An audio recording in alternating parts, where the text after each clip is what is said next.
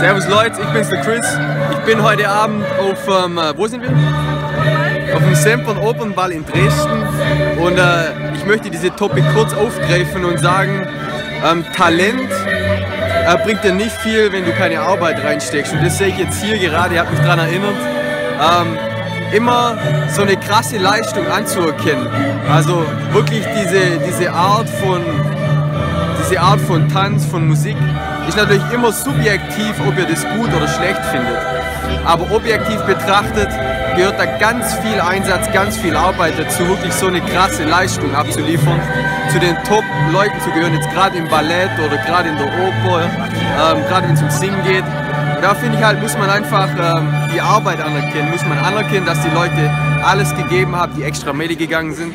Und so ist halt bei uns auch, egal ob ihr eine Person leiden könnt, nicht leiden könnt, ob die cool ist, nicht cool ist in euren Augen.